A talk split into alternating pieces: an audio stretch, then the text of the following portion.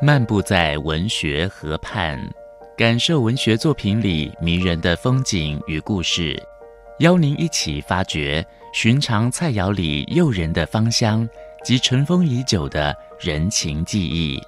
请听焦桐谈饮食文学。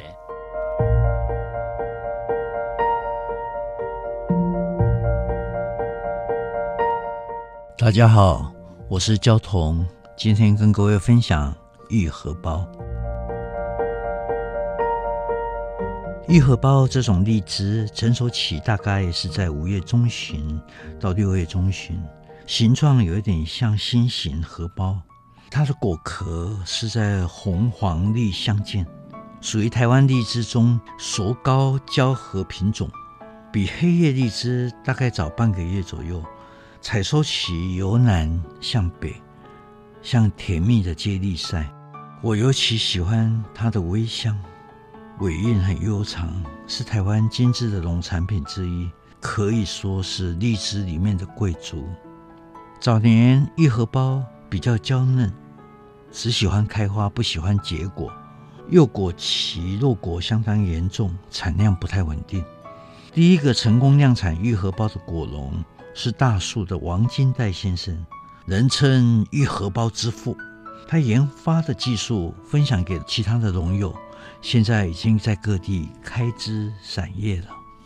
玉荷包就是中国大陆的妃子笑，另一个相近的品种是广东的挂绿，这些都是荔枝里面的珍品。早在十二世纪就有栽培了。果壳可以说是六分红四分绿，红壳上面环绕着一圈绿核，那个绿痕流传着何仙姑的故事。像西园挂绿母树已经活了四百多岁了，连续几年的挂绿拍卖轰传海内外。像二零零四年就曾经以一颗一粒挂绿荔枝卖出五十五点五万人民币。荔枝那么迷人，古来骚人墨客都引用它，形成了浓厚的文化的氛围，渲染着很多趣闻和传说。自从唐代以降啊，荔枝是永远跟杨贵妃相连的啊。最出名的大概是杜牧的《过华清宫》：“长安回望绣成堆，山顶千门次第开。一骑红尘妃子笑，无人知是荔枝来。”啊，当年用麻竹麻竹桶装荔枝保鲜，把荔枝从培州运送到长安。麻竹桶容量很大，水分很足。有利于保存新鲜的荔枝。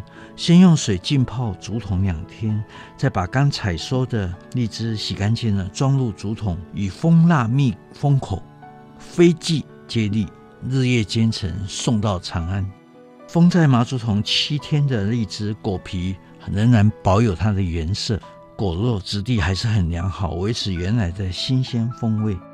现在冷藏方便了啊，买来以后我们一时吃不完，千万不要直接送进冰箱。